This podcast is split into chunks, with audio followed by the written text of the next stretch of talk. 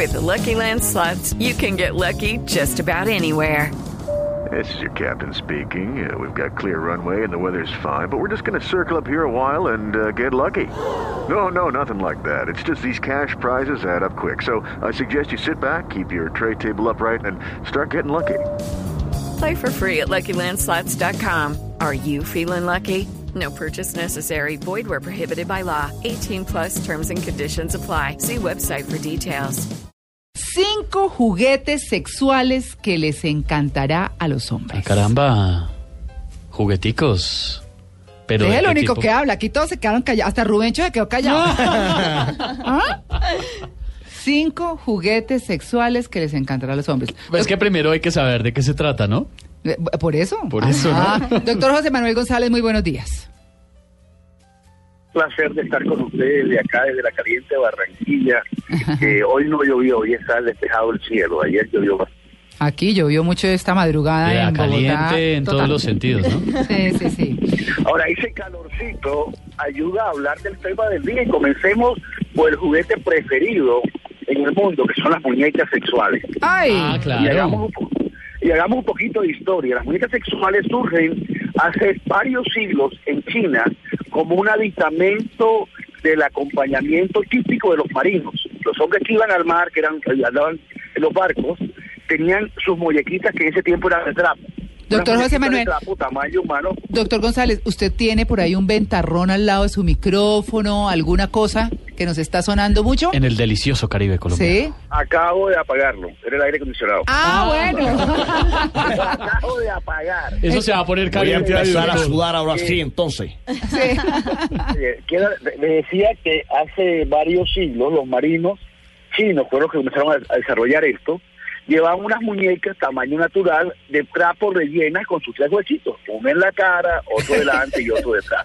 Ay, Ah, y los con tres. estas muñecas chinas, ellos satisfacían sus deseos sexuales durante la navegación. Eso siguió evolucionando, luego vieron las muñecas de plástico. Hoy en día existen muñecas espectaculares. Yo tuve la oportunidad hace cuatro o cinco años en Barcelona de visitar una feria donde había unas muñecas que costaban, bueno, imagínense ustedes, algo así como 8 millones Eso de estamos pesos. haciendo, doctor, Ocho imaginándolas. millones.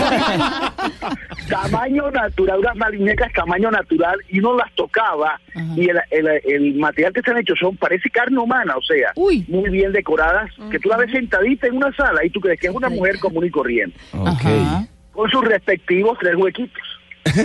Ahora, esas muñecas Eso suena. de, de- esas muñecas modernas que son muy parecidas a los humanos hicieron mucha bulla. Hay fábricas en China que son los principales productores de este tipo de muñecas. Fábricas que producen cientos de muñecas al día. Es una cosa impresionante ¿Ah, cómo sí? se venden en el mundo. Y Mm. hace unos cuatro años comenzaron a hacer un Ken. Ya no hacen solamente muñecas, Ah, no sino muñecos de Ah, caramba. para, para, para, para jugar sexualmente. Y estos Ken tú lo puedes comprar de diferentes tamaños. O sea, hay miembro small, miembro medium, mi- miembro large. Al Si tú gusto. quieres, Ok. puedes, puedes- puedes Que eso en español sería tronco pequeño, tron- tronco Oiga, mediano y ¿cómo así? troncazo. ¿Cómo así? No. Ajá. No. Pero, pero a, Entonces, a- a mí, hay muñecos, hay también muñecos que pueden ser utilizados por hombres que desean tener actividad con un muñeco. Pero eso deben tener mujeres. motor, porque, Pero, ah, porque las sí, el- muñecas, ¿qué? Pero espere, el, el, el, el del hombre, el, el del hombre, el, el, el movimiento pélvico masculino, ¿cómo, cómo de, con, no sé, Sí. cómo, cómo se trabaja ahí? por eso digo que deben tener motor. No, no, eso, esos muñecos, hasta donde yo he conocido, los que vi en, en Europa, no tienen motor. Simplemente Ah. se ponen boca arriba en la cama y el Ah. compañero o la Ah. compañera es el que se mueve, básicamente.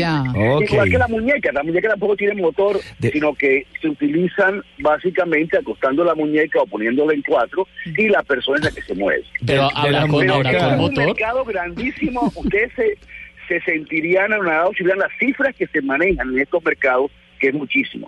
Pero pasemos a otro juguete que también Pero, pero, pero, a- antes de que cierre, antes de que cierre la muñeca, a mí lo que me parece chévere de la muñeca es utilizarla en la sala sentada para que lo escuche a uno sin hacer reclamo. Eso me parece chévere. Pero ¿cuál es la diferencia? Pero si uno ya se va al cuarto con ella o, o- o a la cama con ella, ¿cuál es la diferencia entre eso y la necrofilia? O la, yo no, yo no, ahí sí no, a, a mí eso me raya un poquito la cabeza, ¿no? Plasticofilia. Bueno, Exacto. además que las personas No, pueden mira, personalizar tienes- estas muñecas, ¿no? O sea, Oiga, depende del gusto. tienes Ah, que sí, tener en cuenta, tienes que tener en cuenta quién es el que compra la muñeca, o sea, el hombre conversador, hablador, entrón, que tiene muchas Entrón. amigas. Entrón, sí, por supuesto. Oye, no necesita una muñeca de, de este tipo, o sea, el hombre que, pero hay también los hombres inseguros, tímidos, con miedos a tener un mal desempeño sexual, una cosa que frena a que muchos hombres se acerquen a mujeres y busquen actividades sexuales que les da miedo quedar mal. Ah, para entrenar. De hecho, hay una hay un cuento famoso de García Márquez que habla de una costumbre eh, en Oriente interesante, que es el hombre que paga para estar en la noche en un cuarto donde hay una muchacha dormida, eh, anestesiada, narcotizada, se le inyecta a la muchacha, se queda dormida y el tipo llega y el tipo la puede tocar, la puede acariciar, puede hacer lo que quiera con ella, pero no tiene la posible pena de que si funciona mal, la mujer se cuenta que él funciona mal. Entonces esa inseguridad genera la posibilidad de buscar un muñe- una muñeca para no tener que enfrentarse a una mujer real que pueda decir, oye, pues está fregado, no pudiste, ¿qué pasó aquí? No, y lo bueno es que Pero, las muñecas nunca le van a decir a uno que no. Perfecto. Y uno, y uno le puede decir, y uno le puede decir después, eh, ¿cómo estuviste, muñeca? Nunca les da dolor de cabeza.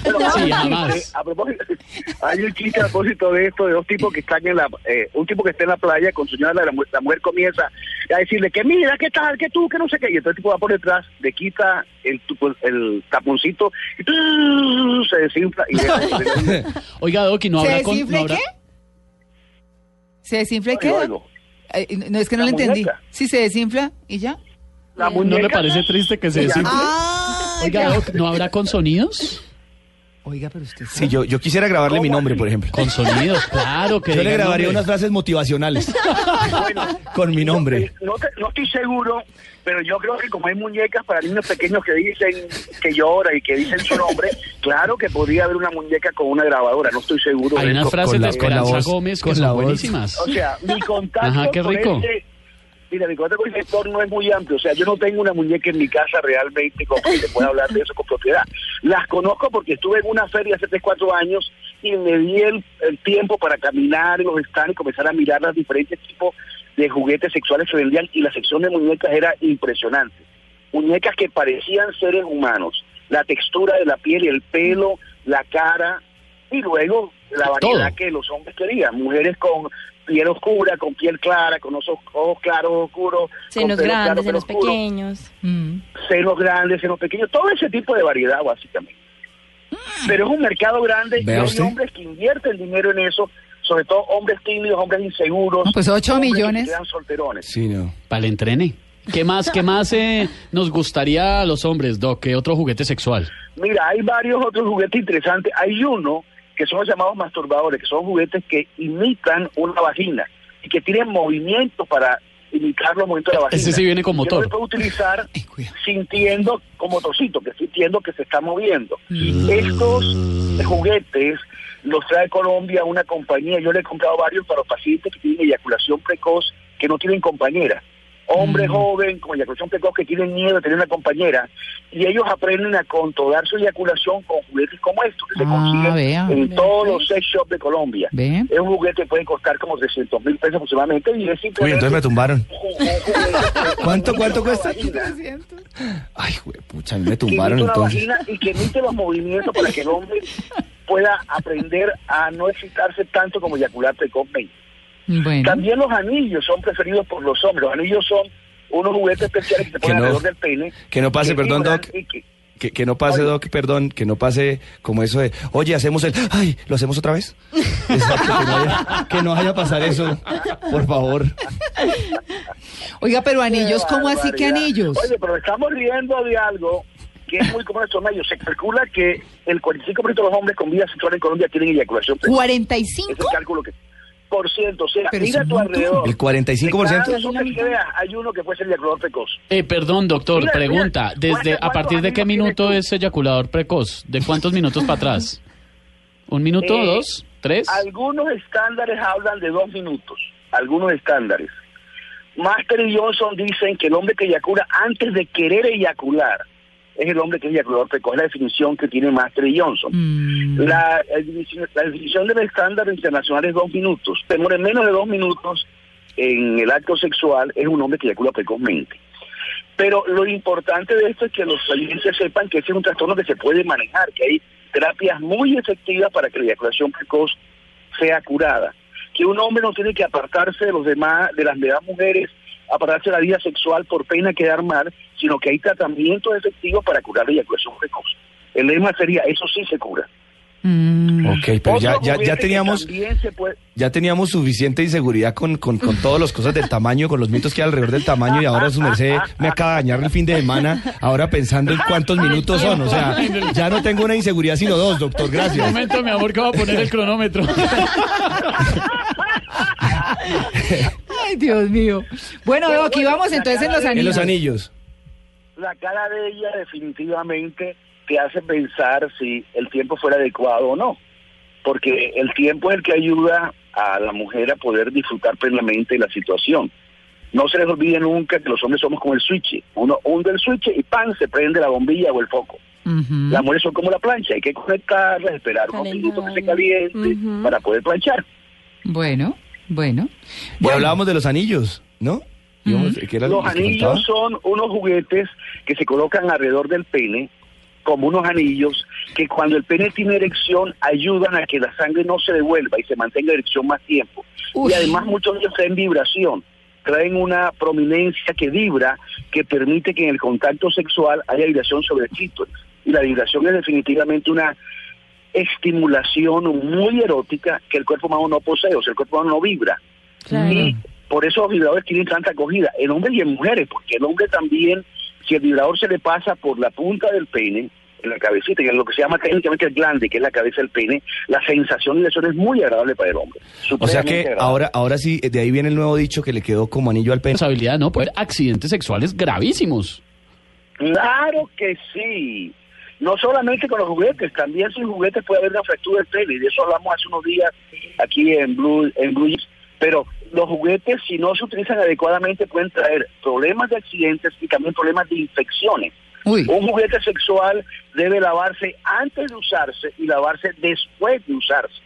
Y cuando un juguete sexual se lava, hay que secarlo con mucho cuidado porque la humedad que queda en el juguete puede permitir que los hongos aniden ahí y se reproduzcan. Entonces, un juguete sexual, antes de usarse, se lava con jabón. Mm. o con alcohol o con alguna solución que pueda ser desinfectante como la que usamos para limpiar los pisos, por ejemplo. De- Sí, Dejarlo, en- señor. dejarlo en Barzol. Y después de que tú lo, lo, lo lavas, se seca y se usa. Y luego, después de usado, hay que lavarlo otra vez con el jabón, echarlo otra vez una sustancia desinfectante como alcohol o barzol o cualquier. Las sex venden eh, frasquitos especiales de, de sustancias para limpiar los juguetes sexuales y luego se seca muy bien y se guarda. Y no Ah. lo preste. Y no lo Ah. ¡Qué horror! Valga la aclaración. Luis Carlos que no había dicho ni mu. Ay, no, qué horror. Vale, Doc, pues Bueno, quedamos debiendo. la inquietud. Señor. Ahí le dejo la inquietud. No, buenísimo, Mañana Doc. hablaremos de otro tema mucho más interesante. Nos Cl- seguimos en contacto. Claro que sí, 9 y 27.